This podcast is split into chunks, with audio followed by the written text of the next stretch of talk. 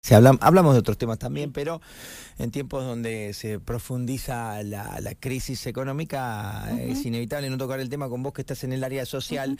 Te pregunto, eh, ¿qué ves en Pico? ¿No? ¿Qué ves en Pico? Respecto a la ayuda social. Se incrementa, es cada vez mayor. El tema está muy complicado. Haceme un análisis de situación. ¿Qué ves hoy por hoy en Pico? ¿Se nota igual que en las grandes urbes? ¿Se nota mucho menos? ¿Me contás? Sí, por supuesto. Eh, claramente somos un reflejo de lo que sucede en otras localidades, más grandes y más chicas, cada cual a su escala.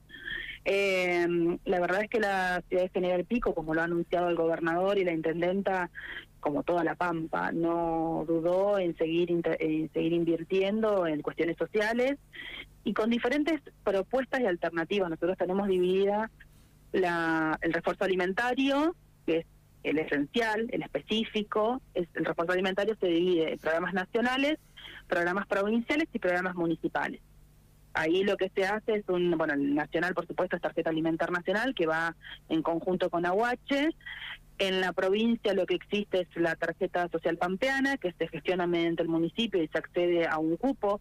La verdad es que a partir de la implementación del RAFE, que es un programa provincial que ha anunciado el gobierno provincial en diciembre, que lo ha empezado a implementar, ha habido una, una inversión muy importante en alimentos para cada familia que lo gestiona y que accede. Por supuesto, hay algún tipo de criterio para acceder.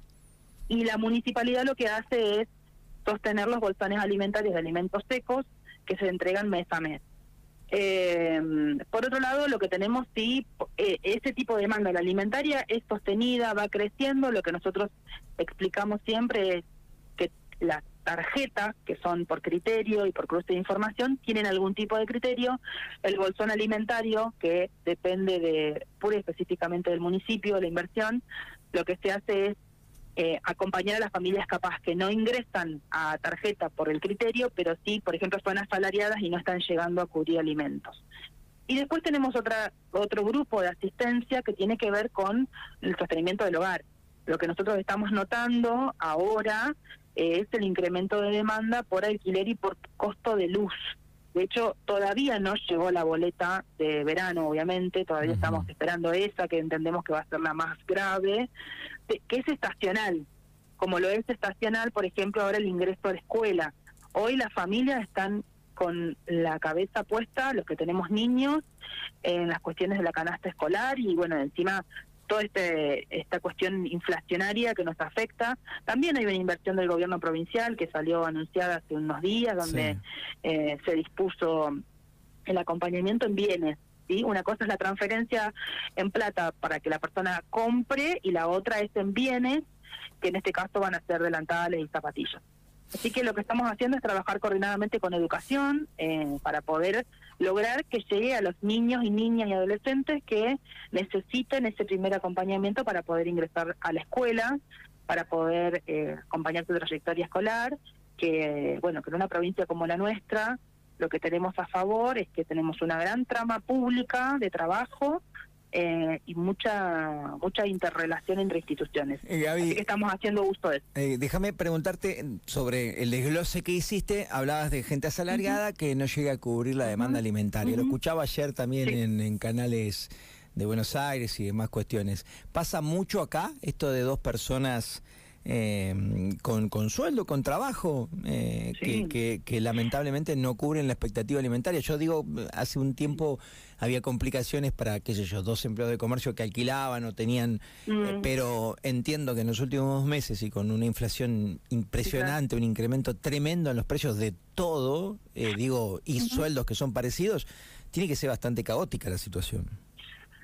Sí, nosotros lo que notamos, empezamos a notar el año pasado, era que las familias empezaban a acceder a más trabajos, en el caso de que tenía un trabajo de mediodía, eh, gestionaba un segundo trabajo, eh, y son dos personas en el grupo familiar, dos adultos, eh, bueno, uno o los dos, y ahí también involucran, se empiezan a involucrar otras cosas, las tareas de cuidado, cuando hay algún niño, alguna niña, eh, toda, toda la cuestión económica no es solamente el alimento o la transferencia económica. Es todo aquello otro que le sucede a un grupo familiar.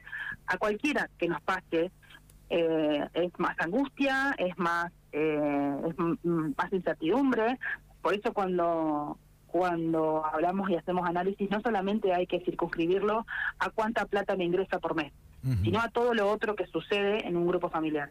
Eh, la verdad es que, que sí, que estamos notando una demanda creciente. Vuelvo a decirte, hoy son estos dos tipos de demandas. La boleta de luz, entendemos, lo de alquileres ya venía creciendo, venía creciendo sostenidamente, y fundamentalmente lo que también está pasando es la cuestión de no poder encontrar alquileres, alquileres pagables, que eso también son cuestiones económicas, macroeconómicas que afectan a la cotidianidad de nuestra familia.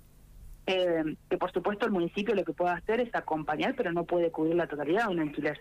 Eh, y lo que nos está pasando es que había familias que venían sosteniendo un alquiler con un determinado valor y en el aumento que está empezando ahora a aparecer los aumentos, la diferencia, no están pudiendo cubrir la diferencia.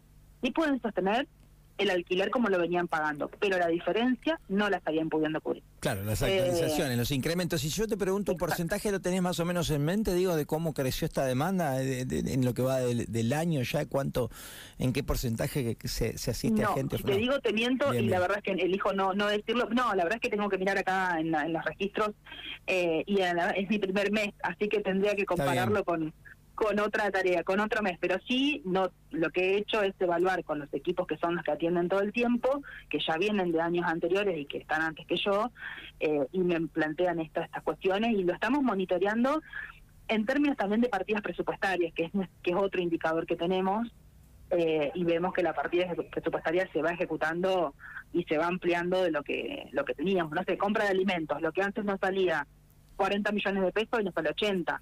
Eh, estos son los, números que estamos manejando. Por eso estamos usando toda la red de trabajo pública que exista, pública y privada, porque también tenemos muchas organizaciones que colaboran, como son las iglesias. Eh, así que en eso estamos haciendo toda la articulación que se pueda llegar a hacer que, que suma a la familia. Te, te mando un abrazo, gracias. Bueno,